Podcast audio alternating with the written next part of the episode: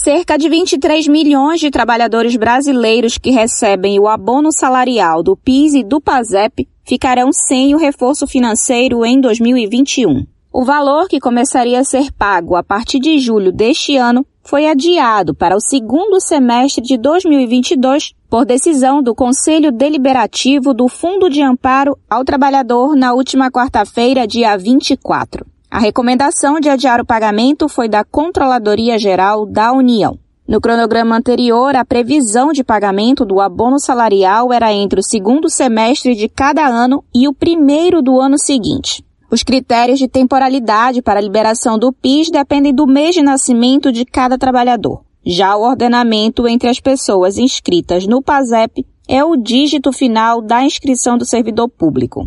O valor do abono salarial depende da quantidade de meses trabalhados com carteira assinada. Só recebe o valor total quem trabalhou os 12 meses do ano anterior. De Belém, do Pará, da Rádio Brasil de Fato, Catarina Barbosa.